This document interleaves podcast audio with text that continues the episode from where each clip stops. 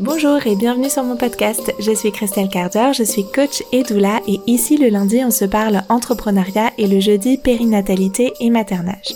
Si ce podcast vous plaît, sachez que vous pouvez le soutenir en vous y abonnant, en lui mettant 5 étoiles sur votre plateforme d'écoute, en faisant un petit commentaire, ça me fait toujours plaisir, et surtout en le partageant à vos amis. Ça soutient énormément mon travail, ça peut les soutenir aussi, qu'elles soient maman ou entrepreneuse, et si vous souhaitez découvrir encore plus d'outils et d'inspiration, ça se passe sur mon site christelcarder.com ou sur les réseaux sociaux, Instagram au même nom christelcarder.com et pour toute la dimension entrepreneuriale, c'est sur Entrepreneuriat Aligné que vous me trouverez sur Instagram. Allez, merci pour votre présence ici et passons maintenant à notre épisode. Hola hola, je me réjouis de vous retrouver pour un nouvel épisode de podcast autour de l'entrepreneuriat. Et récemment, on a beaucoup parlé sur le podcast de développer son audience, de la régularité sur Instagram, de comment euh, booster la visibilité de nos contenus, etc. Et euh, j'avais envie d'équilibrer un petit peu les choses en parlant maintenant et cette semaine de la vente parce que je constate euh, hyper souvent à quel point dans l'entrepreneuriat en ligne, il s'agit pas que d'avoir une audience, évidemment. Par exemple, il y a des personnes qui ont des gros comptes au-delà de 10 000, au-delà de 20 000, au-delà de 30 000 et qui ont du mal à en vivre, qui galèrent vraiment. Des personnes qui me font des témoignages, des partages autour du fait que c'est difficile pour elles, alors qu'elles ont une grosse communauté et qu'on pourrait s'attendre à ce que du coup ce soit euh, elles soient arrivées à un stade où maintenant ça va en fait. Maintenant, euh, leur entreprise leur permet de vivre pas forcément de manière, il s'agit pas forcément d'avoir des chiffres d'affaires colossaux, mais de manière euh, stable et sereine, on va dire. Et à l'inverse, je vois aussi régulièrement, notamment parmi mes clientes, des personnes qui ont des communautés autour de 1000, 2000, 3000, 5000 euros et qui vivent de leur activité plus confortablement, visiblement en tout cas, que euh, ces personnes qui peuvent me faire des retours, des messages, etc. avec des plus grosses communautés. Donc évidemment, euh, la première chose qu'on devrait regarder en tant qu'entrepreneuse, au-delà du côté un peu spectaculaire de ce genre d'annonce que des personnes qui ont beaucoup de visibilité euh, n'en vivent pas, tandis que des personnes qui ont peu de visibilité en vivent mieux, ce qu'on doit regarder en tant qu'entrepreneuse, quand on commence à avoir affûté un petit peu son, regard, c'est le positionnement des unes et des autres. Par positionnement, j'entends à quel type de clientèle de cœur, à quel type de clientèle ces personnes, euh, chacune de ces personnes euh, s'adresse. Euh, quel est le prix moyen de leurs produits, de leurs services. Par exemple, si on vise, pour que ce soit un peu plus explicite ce que je veux dire par là, si on vise un chiffre d'affaires à 5000 euros en se disant que c'est le chiffre d'affaires qu'on a besoin de générer pour que une fois qu'on a abattu les charges, etc., euh, enlevé les charges, etc., au final, on arrive à vivre de notre activité, on a un revenu suffisant pour vivre de notre activité, soutenir notre famille, etc. Et qu'on vend un service à 1000 euros, bah, si l'objectif c'est 5000 euros, on a besoin de connecter avec 5 clientes chaque mois. Versus si on vend un service à 100 euros, eh ben, il nous faudra 50 clientes par mois. Donc c'est pas le même type de travail, c'est pas le même type de, ça demande pas la même énergie et pas la même, euh, c'est pas la même configuration entrepreneuriale, c'est pas le même business model tout simplement. Si on a un produit, un service, un programme à 1000 euros et qu'on doit trouver du coup 5 clients chaque mois versus l'autre version, on a un service à 100 euros et il nous faut trouver 50 clientes par mois. Ça, c'est la première chose qu'on devrait regarder. Au-delà de cette différence, je dirais qu'il y a trois grandes différences entre une personne qui vend bien ses services et une autre qui a du mal. La première, c'est l'état d'esprit dans lequel on se positionne, dans lequel on est. La deuxième, c'est d'avoir des techniques de vente et des stratégies. Et la troisième, c'est d'avoir confiance dans nos services. Et je vais développer ces trois grands points tout au long de notre épisode. Donc restez avec moi si vous avez envie d'avoir des euh, des euh, comment dire euh, des conseils sur des techniques, des stratégies, etc. Enfin surtout des, je vais plutôt plutôt parler de techniques de vente que de stratégies et je vais vous expliquer pourquoi au fil de l'épisode justement. Donc la première des choses qu'on va aller observer à part le positionnement dont j'ai déjà parlé en introduction, là vraiment dans le dans les trois grands axes de cet épisode, le premier grand axe, c'est pour moi l'état d'esprit. C'est la première chose qui doit absolument changer et c'est notre regard sur la vente, tout simplement. On a grandi dans une culture de surconsommation capitaliste, où l'on donne de faux besoins aux gens pour mieux leur vendre des services ou des produits. Et souvent, quand on fait nos métiers d'accompagnement autour de la périnatalité, de l'enfance, du bien-être, souvent quand on fait nos métiers, on a conscience de cette réalité-là, on est lucide sur cette réalité-là, et on n'a certainement pas envie de la reproduire. On associe donc la vente et toute pratique de vente au fait de pousser à la surconsommation. Et pour certaines personnes, ça peut même devenir une posture morale de, entre guillemets, ne pas savoir se vendre. C'est-à-dire qu'on aimerait pouvoir d'une partie, d'un côté, d'un côté, on aimerait pouvoir mieux savoir vendre nos services, mais il y a un gain caché dans cette difficulté, dans cette euh, posture de je ne sais pas me vendre, je sais pas parler de moi, je sais pas vendre mes services, je sais pas me mettre en avant. Et le gain caché, c'est une posture morale positive. Nos services, nos compétences, notre art, entre guillemets, a plus de valeur morale quand on ne sait pas le vendre que quand on sait bien communiquer, utiliser les réseaux et le marketing. Et ici, c'est quelque chose qui est vraiment à observer avec le plus d'honnêteté possible et le plus de transparence possible de vous à vous. Est-ce que j'ai un gain caché dans le fait de ne pas me mettre en avant, ne pas mettre mes services en avant, ne pas apprendre à le faire?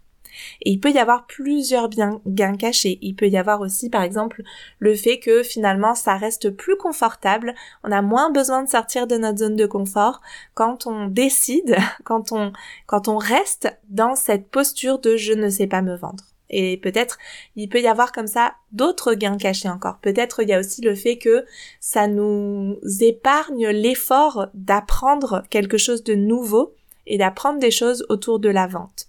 Donc il y a comme ça plusieurs gains cachés qu'on va pouvoir aller observer sur en quoi cette croyance, en quoi cette posture, en quoi cet état de fait de je ne sais pas me vendre nous apporte des gains cachés qui nous solidifient dans notre identité et dans nos valeurs morales. Et cette croyance-là, spécifiquement la croyance, la, la, la posture morale et cette croyance qui va avec, elle doit être transformée.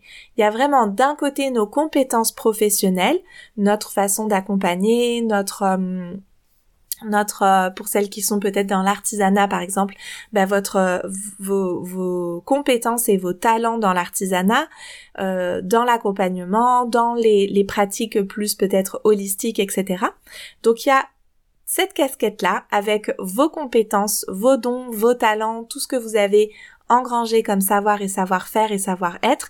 Et de l'autre il y a nos compétences d'entrepreneuse avec cette capacité de bonifier nos compétences de communication, de vente, de gestion, etc. Et on peut tout à fait cumuler les deux. ils, se, ils, ne se, ils ne se repoussent pas comme des aimants et on va pouvoir se servir justement de nos belles valeurs au sein de nos compétences d'entrepreneuse. On va y revenir quand je vais vous parler plus des techniques de vente. Donc ici pour moi c'est évidemment important de rappeler encore et toujours et vous m'entendrez régulièrement faire ce rappel qu'un bon marketing ne doit pas masquer un mauvais produit. Et on va y revenir aussi quand on va se parler du troisième grand axe autour de la confiance dans nos produits et dans nos services. Donc un bon marketing n'est pas là pour dissimuler un mauvais produit. Il est là pour, au contraire, mettre en avant toutes les belles choses qu'il y a dans nos services.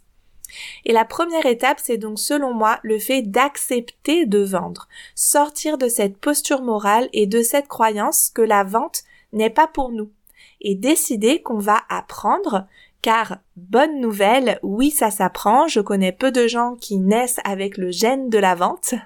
Euh, on a toutes dû apprendre. Et oui, une fois qu'on a les bons outils, entre les mains, ça va être beaucoup plus facile. Par contre, comme tout apprentissage, il faut avoir des bonnes personnes qui vont nous apprendre, euh, apprendre des bonnes personnes plutôt, et ça demande un, un peu de temps et beaucoup de pratique. On va y revenir aussi.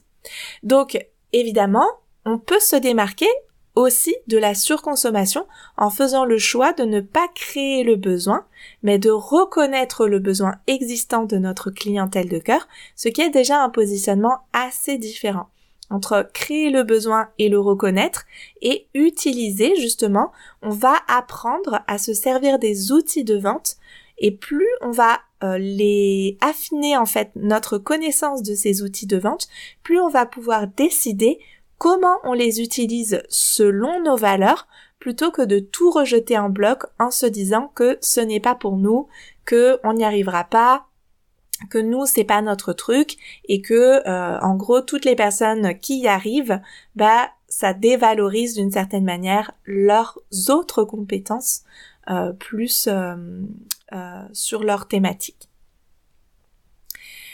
Donc on va maintenant voir justement ces fameuses techniques qu'on peut apprendre, quelles sont-elles? Et moi ce que je trouve hyper intéressant et ce qui a fini par me comment dire euh, au-delà de du besoin en fait que j'avais d'apprendre ces techniques de vente, j'y suis venue par le besoin probablement comme ce qui fait que euh, vous êtes en train d'écouter cet épisode, c'est parce que probablement vous vous rendez compte que peut-être vous auriez besoin de plus d'outils ou de les affiner encore ou de d'entrer un petit peu dans cet univers plus entrepreneurial pour permettre à vos services de se développer.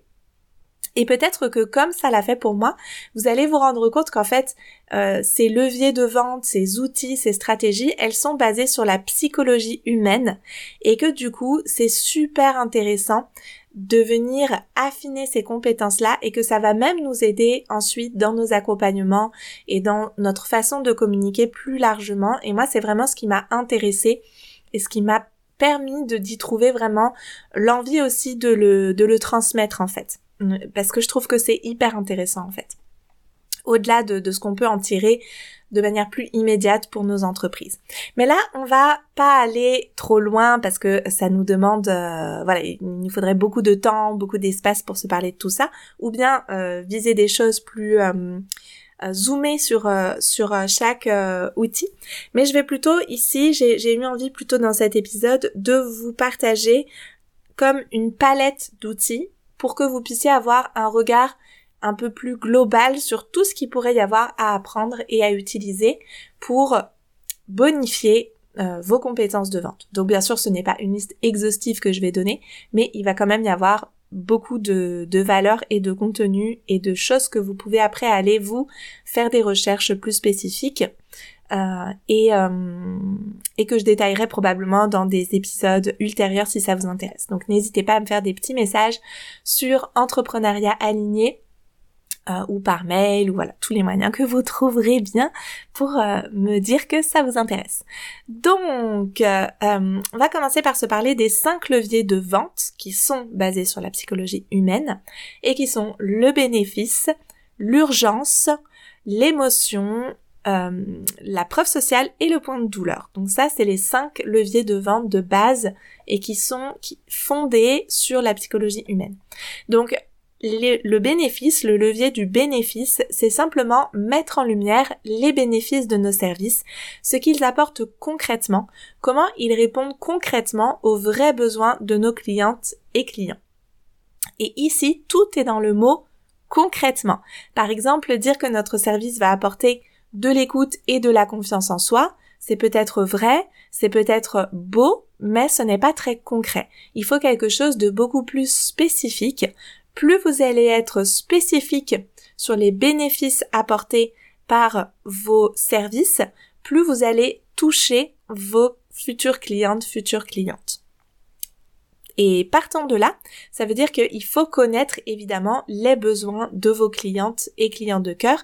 Et ça, c'est un petit peu la base de l'entrepreneuriat, c'est de connaître les besoins auxquels notre service répond, savoir les identifier très clairement, les nommer, les rendre visibles aussi aux yeux de nos clients et clientes pour qu'ils puissent se dire ah ben cette personne elle a compris mon besoin et éventuellement elle va pouvoir m'aider à euh, résoudre ma problématique ou euh, atteindre l'objectif que j'ai envie d'atteindre, etc.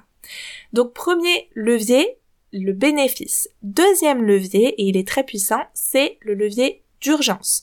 C'est un levier qui encourage les personnes qui sont prêtes et là c'est très important de spécifier les personnes qui sont prêtes à passer à l'achat.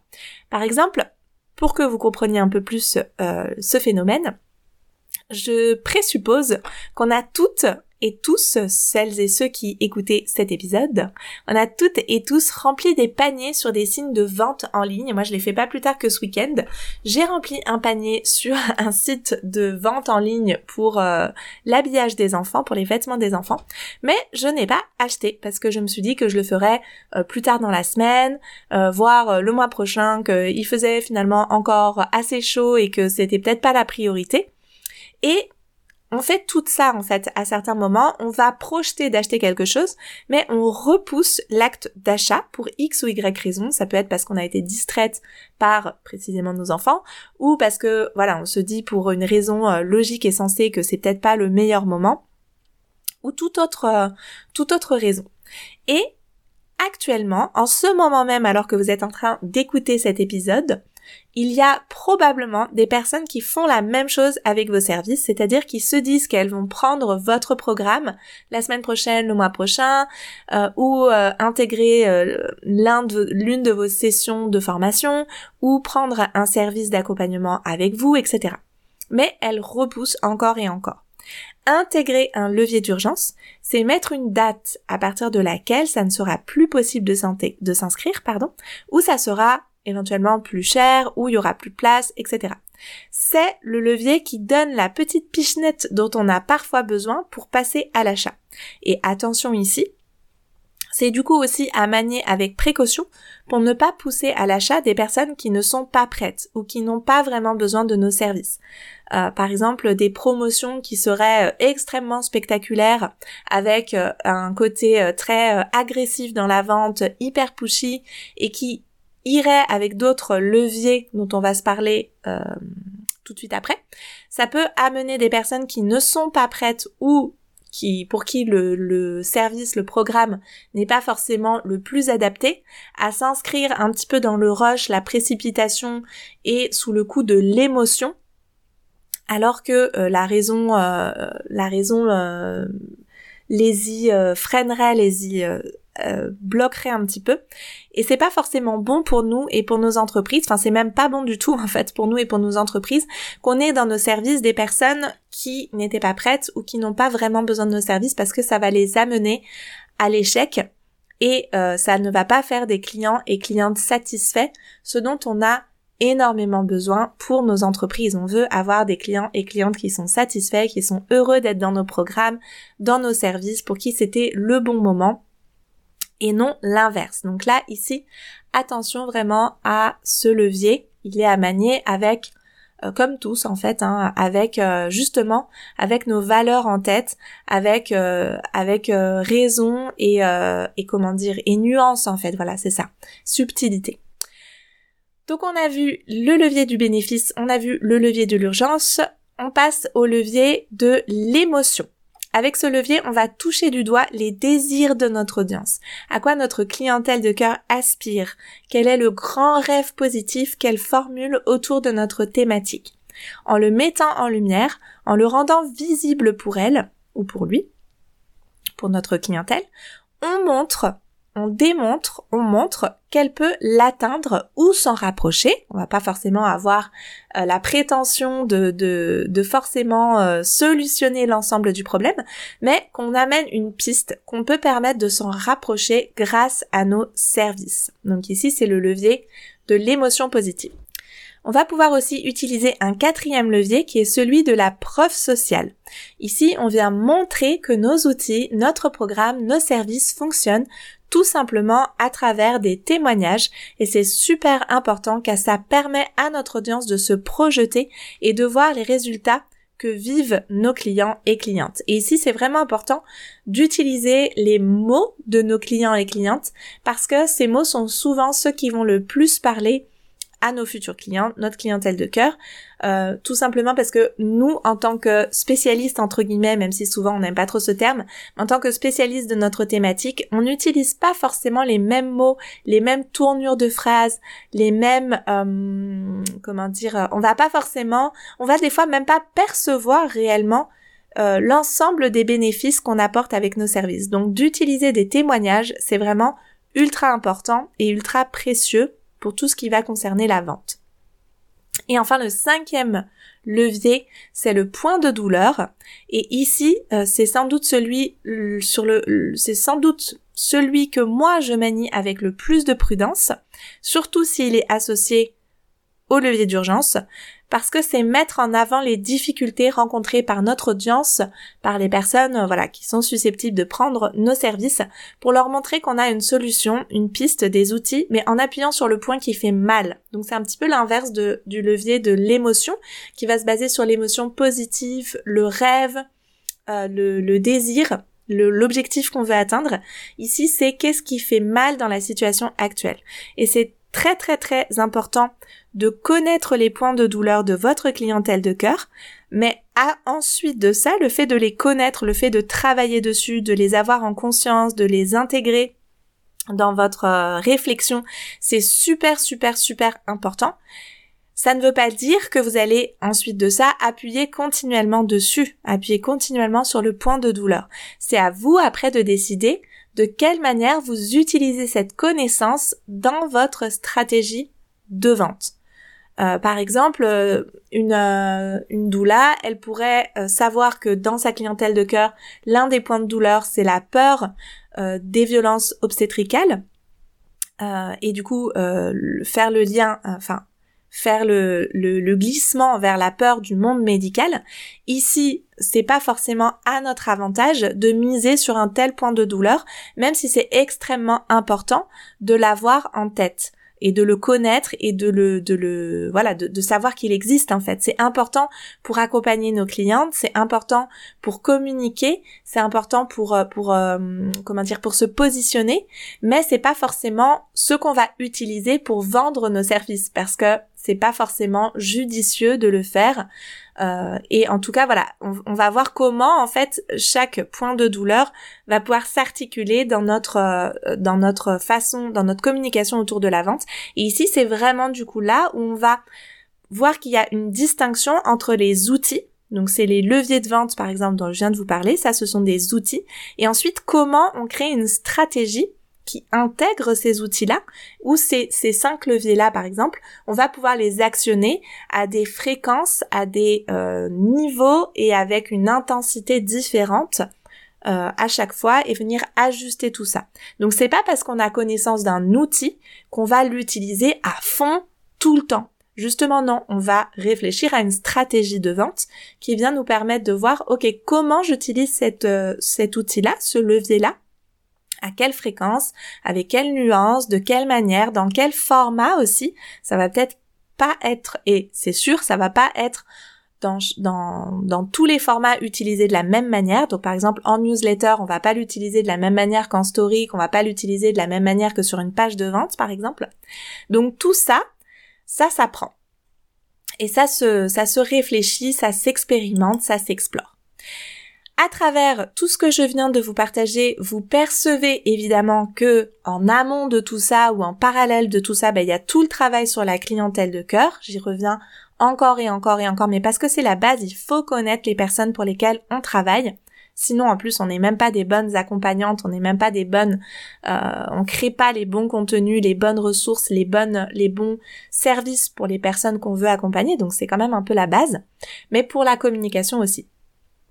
Donc quand on voit tout ça, euh, on va pouvoir commencer à voir qu'il y a également différents niveaux de vente.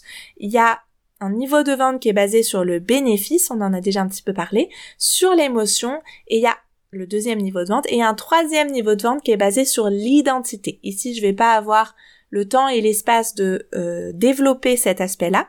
Ça pourrait faire l'objet d'un épisode de podcast à part entière. Mais il y a aussi ces différents, voilà, il y a les cinq leviers et il y a les trois niveaux de vente. Ensuite de ça, on va pouvoir utiliser des outils comme le storytelling, c'est-à-dire l'art d'utiliser des récits dans, à travers les témoignages, dans notre histoire personnelle, pour connecter avec notre clientèle de cœur. Donc ça, c'est encore une autre compétence autour de la vente.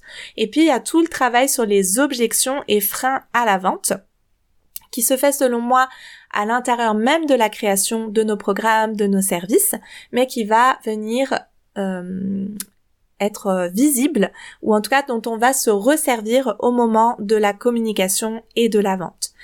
Donc ici tout ça euh, c'est les grandes bases, c'est tout ce qu'on travaille quand on travaille autour de la vente. Et par exemple, c'est tout ce que moi j'enseigne dans le membership et entrepreneuriat aligné à des degrés de profondeur différents puisque, euh, par exemple, dans le membership, on est sur plutôt vraiment les outils euh, on va venir euh, s'exercer euh, sur sur tous ces outils-là justement parce que c'est des petits exercices, c'est un défi par semaine. Et dans entrepreneuriat aligné, je vais enseigner toute la dimension plus stratégique. Il y a aussi les outils bien sûr, mais toute la stratégie parce que c'est plus en profondeur, ça demande plus de réflexion, un travail de fond. Donc c'est pour les personnes qui veulent vraiment aller plus qui ont besoin et qui ont envie d'aller plus en profondeur, travailler sur leur service, leur stratégie de vente, etc.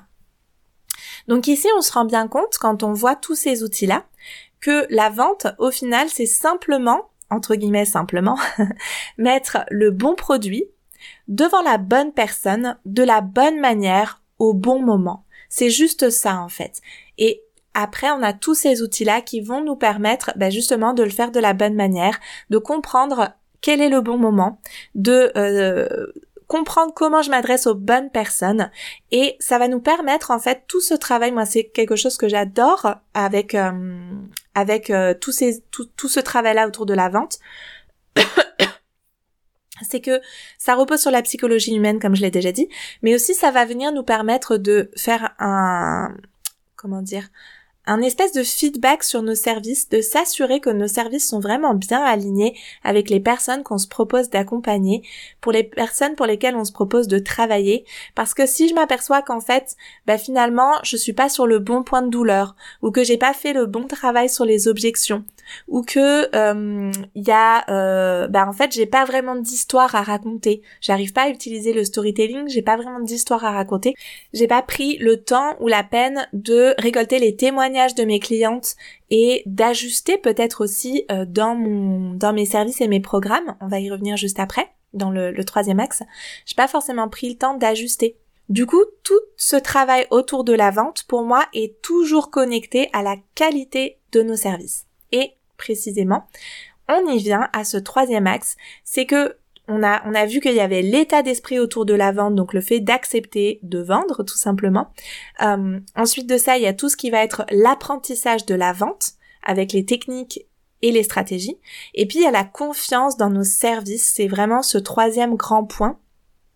C'est euh, euh, comment dire le fait que on a bonifié nos services, on a travaillé nos services, on les a euh, chouchoutés, on a soigné nos services et que du coup on sait qu'on peut se reposer sur lui. Et ici c'est important pour moi de faire la distinction entre la confiance en nos services et la confiance en nous en tant que personne. Vraiment pour moi, idéalement bien sûr si on a les deux c'est le top, mais je vous assure que on peut avoir vraiment euh, beaucoup d'entrepreneuses qui n'ont pas forcément une confiance en elles de folie, mais qui ont par contre une confiance inébranlable en leur entreprise et leur service parce qu'elles travaillent quasiment jour et nuit dessus. je pense que vous sentez à ma voix que je fais partie de ces personnes-là qui travaillent jour et nuit dans les insomnies, dans, dans, voilà, on, on, est tout le temps en train de penser à comment je peux mieux faire avec mon entreprise, comment je peux mieux faire avec mes services, qu'est-ce que je peux améliorer pour l'expérience de mes clientes, comment je peux les amener au plus près d'un meilleur résultat. Euh, voilà, d'où est-ce qu'elles partent, comprendre en fait quelle est leur, quelle est leur expérience de vie, quelle est l'expérience qu'elles vont avoir à travers le service, comment on peut bonifier encore et encore nos outils? Et quand on sait que ce qu'on offre fonctionne, fait du bien, que ça apporte des solutions, de l'autonomie à notre clientèle, même si le résultat n'est pas forcément 100% euh, comment dire euh, successful je veux dire par exemple en tant que doula si je si je prends l'aspect, euh, si je prends ma casquette doula, bien sûr que c'est pas toutes les femmes que j'accompagne qui vont avoir l'accouchement de leur rêve, parce que évidemment qu'il y a des paramètres qu'on ne contrôle pas dans la vie de nos clientes et puis dans la vie en général. C'est pas, je suis pas en train de dire que euh, c'est quand on a 100% de résultats positifs pour nos clients qu'on peut avoir confiance en nos services.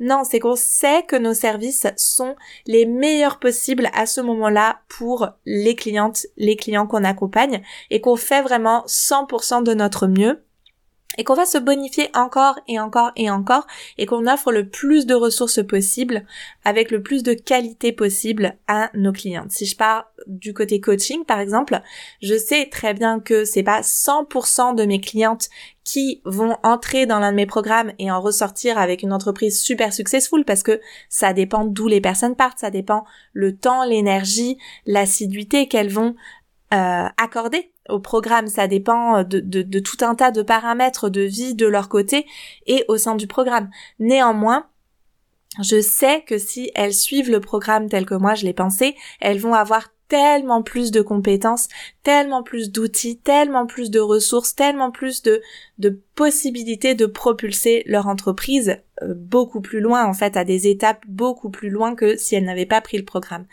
Et bien sûr, il y en a aussi qui atteignent vraiment l'objectif qu'elles se sont proposées euh, d'atteindre en intégrant tel ou tel programme euh, que je peux proposer en coaching.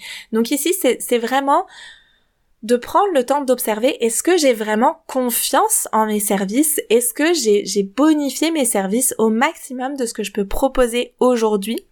Et quand on sait qu'on a construit un super programme, un magnifique accompagnement, un magnifique service, c'est beaucoup plus facile de le partager en fait. Quand on a confiance dans notre message, dans nos outils, on n'a pas besoin d'avoir une confiance en nous de folie, d'aimer se mettre en lumière, d'aimer être sous les projecteurs, c'est pas du tout ça. C'est qu'on met nos services en, en, lumière en fait. Et qu'on met nos clientes en lumière, les besoins de nos clientes, leurs euh, points de douleur, leurs émotions, les bénéfices de ce qu'on apporte, etc.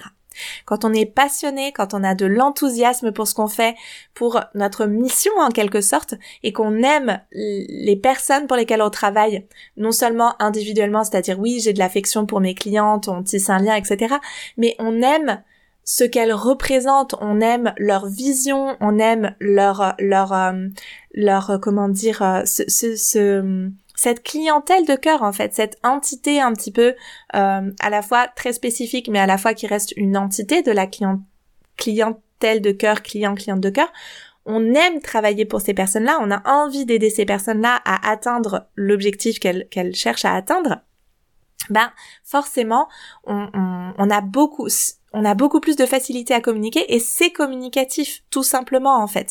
Quand moi je vais parler de la naissance sous l'angle de la physiologie, sous l'angle euh, ou du postpartum, sous l'angle de la communauté, du village, de d'un d'un rassemblement familial autour de la femme qui vient d'accoucher, je pense que ça se sent, que je crois à 100% au bénéfice de ce que je dis et que je crois que que j'ai envie en fait que les femmes puissent vivre ça tout simplement. De même que quand je vais parler d'entrepreneuriat, j'ai envie que les femmes qui ont des magnifiques services, elles puissent vivre en fait de ces services-là. Elles puissent faire voyager leurs messages, leurs outils, elles puissent soutenir financièrement leur famille.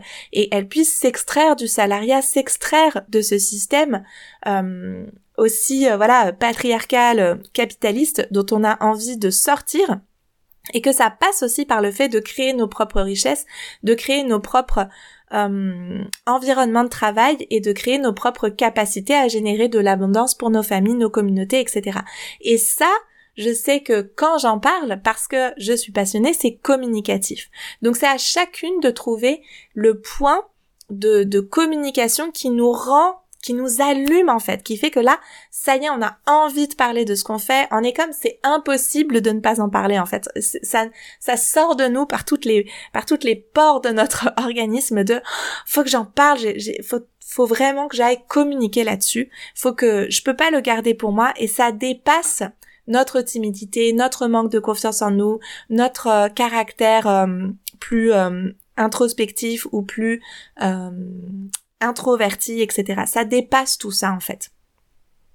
Et évidemment, en plus de ça, c'est important de spécifier que par rapport à tout ce qu'on s'est dit sur les outils, la stratégie, etc., toutes ces outils-là, ces connaissances-là de levier de vente, euh, de stratégie, etc., ça ne fonctionne pas si on n'a pas cette passion, cette envie, cet enthousiasme derrière. Ce sera juste une coquille vide, euh, ça va pas durer très longtemps et ce sera pas très porteur ni pour nous ni pour les personnes qu'on accompagne. Et de la même manière, en, en comment dire, en réponse, de manière euh, euh, alternative, si on a juste l'envie, l'enthousiasme et la passion, et qu'on part dans tous les sens en suivant juste notre envie du moment, notre enthousiasme du moment, notre passion du moment, bah ce sera peut-être très exaltant, ce sera peut-être très valorisant, mais d'un point de vue entrepreneurial, ça risque d'être des coups d'épée dans l'eau si on n'a pas un minimum d'outils et une stratégie pour soutenir et accompagner cette communication passionnée, enthousiaste et pleine de euh, d'élan du cœur en fait. Donc ici voilà, dans ce troisième axe qui est la confiance dans nos services, il y a d'un côté le fait qu'on soit vraiment euh, allumé par ce qu'on fait et de l'autre le fait que on sait que nos services sont solides derrière en fait. Si moi j'avais pas la certitude que ce que je propose n'est pas forcément le meilleur programme de coaching, je vais pas dire ça, mais qu'il est solide, que les personnes qui entrent dedans, elles vont pouvoir vraiment s'appuyer sur les ressources que je partage, elles vont pouvoir vraiment faire grandir leurs compétences, que moi je suis vraiment présente avec elles chaque semaine dans les sessions de coaching, presque tous les jours sur le groupe euh, WhatsApp, euh, Telegram d'ailleurs, etc. Bah bien sûr que je vais être un petit peu plus comme hmm, est-ce que vraiment je vais parler de ce service-là? Est-ce que vraiment je me sens en confiance pour faire entrer des gens là-dedans? Est-ce que vraiment je peux le présenter sous cet angle-là? Est-ce que je peux dire que c'est vraiment un super programme? Alors que si je sais qu'il est solide, que les personnes qui entrent dedans sont satisfaites, ben forcément je vais avoir plus de confiance et plus de facilité à en parler tout simplement. Il y a une image que j'utilise souvent en coaching pour parler de la vente, c'est celle d'une fête ou d'un dîner. J'en parlais euh, dans mes deux espaces de coaching euh, entrepreneuriat aligné et le membership récemment et je me suis dit que c'était le bon moment pour vous en parler aussi dans cet épisode de podcast et peut-être que vous m'avez déjà entendu en parler parce que j'utilise cette image très fréquemment. C'est celle d'une fête ou d'un dîner. Imaginez que vous avez passé des semaines à organiser la meilleure fête que vous puissiez concevoir. Euh, quel que soit le style de fête que vous aimez, ça peut être soit un repas intimiste avec, euh, je sais pas, maximum une dizaine de personnes, soit une grosse fête avec 50 personnes, un DJ, etc. Bref, vous organisez tout. Vous avez préparé des plats maison, vous êtes allé chercher des jus de fruits, du vin d'un domaine particulier que vous aimez bien, ou du kombucha local, enfin bref, vous aménagez l'espace de votre maison, vous avez pensé au couchage pour les personnes qui pourraient rester sur place, vous avez fait une belle déco, le ménage à fond dans la maison, euh, tout est euh, tout est prêt dans les moindres détails, vous avez préparé des playlists, euh, etc. Vous vous êtes donné pour votre fête. Vous vous êtes littéralement donné. Vous avez mis votre énergie, votre amour, votre tout ce que vous aimez le plus pour avoir une belle maison, un bel espace, etc. Et votre fête, cette fête-là, c'est comme votre service. C'est comme le, service que vous aimez le plus dans votre gamme de services. Maintenant, pour inviter les gens à cette fête dans laquelle vous avez mis tant de soins, est-ce que vous allez simplement prévenir une personne en disant juste entre deux portes, ouais, ben voilà, j'organise une petite fête, euh, bon, il y aura un bol de chips euh, et euh, quelques canettes de bière, et espérer que cette personne-là cette unique personne à qui vous allez en parler, comprenne à quel point votre fête va être géniale et euh, qu'elle euh, le dise à tout votre cercle de connaissances. Est-ce que c'est comme ça que vous faites si vous préparez une telle fête? Vous allez juste dire à une seule personne, genre vous avez préparé une fête, je sais pas pour, euh, on est mi-octobre, je vais dire pour Halloween. Bon, je sais pas si c'est dans vos habitudes ou quoi, peu importe. C'est pour dire voilà, vous avez préparé une fête pour Halloween vous avez tout pensé depuis euh, le menu du repas, vous avez tout fait maison, vous avez fait la déco à fond et tout. Et là, vous allez juste dire à l'une de vos connaissances, ouais, bah j'organise une petite fête, bon, euh, ce sera, voilà, il y aura un petit bol de chips, euh, j'ai prévu six bières et puis voilà quoi. Mais non, bien sûr que non. Après tous les efforts pour préparer votre fête, vous allez rédiger une vraie invitation. Vous allez choisir avec soin les personnes à qui vous les donnez. Vous allez choisir le bon moment pour ça et vous allez rappeler régulièrement que la fête approche. Alors, vous allez peut-être pas faire un carton d'invitation, mais vous allez faire un petit SMS sympa, vous allez créer un groupe WhatsApp pour toutes les personnes que vous invitez et qu'il puisse y avoir des échanges, etc. Vous allez créer la communication autour de votre fête. Vous allez donner envie à vos connaissances de venir à cette fête. Vous allez pas juste vous dire, ah bah, si j'en parle à une personne en disant que je fais ça, elles vont venir elles vont toutes venir. Mais non. Et c'est pareil avec vos services. En ne prenant pas soin de votre marketing et de vos ventes, vous jouez la carte du bol de chips. et vous minimisez vos services en faisant ça. Vous ne leur faites pas honneur. Et votre audience, vos proches, votre réseau ne peut pas comprendre à quel point ce que vous faites est génial et peut les aider. C'est votre responsabilité d'entrepreneuse et de badass CEO d'apprendre à communiquer, d'apprendre à vendre, d'apprendre à inviter les gens à votre fête. Et c'est un apprentissage qui s'affine et se travaille encore et encore et encore en pratiquant. Ça peut pas rester théorique. Si vous vous dites, ah oui, là, il faudrait que j'utilise du levier d'urgence en faisant une story pour dire que la promo est bientôt finie, mais que vous ne le faites pas parce que vous avez peur de le faire, que votre audience soit gênée, vous vous sentez mal, etc., vous n'apprenez pas à le faire. Vous restez dans la théorie et ce n'est pas en théorie que vous devez être cette badass CEO, c'est dans la pratique. C'est pour ça que dans des espaces comme le membership et entrepreneuriat aligné, on s'exerce précisément à ça en coaching pour faire grandir et affiner nos compétences de vente, réfléchir à l'articulation de nos valeurs avec ces leviers de vente et définir des vraies stratégies en cohérence avec les objectifs de chacune. C'est ça le travail entrepreneurial.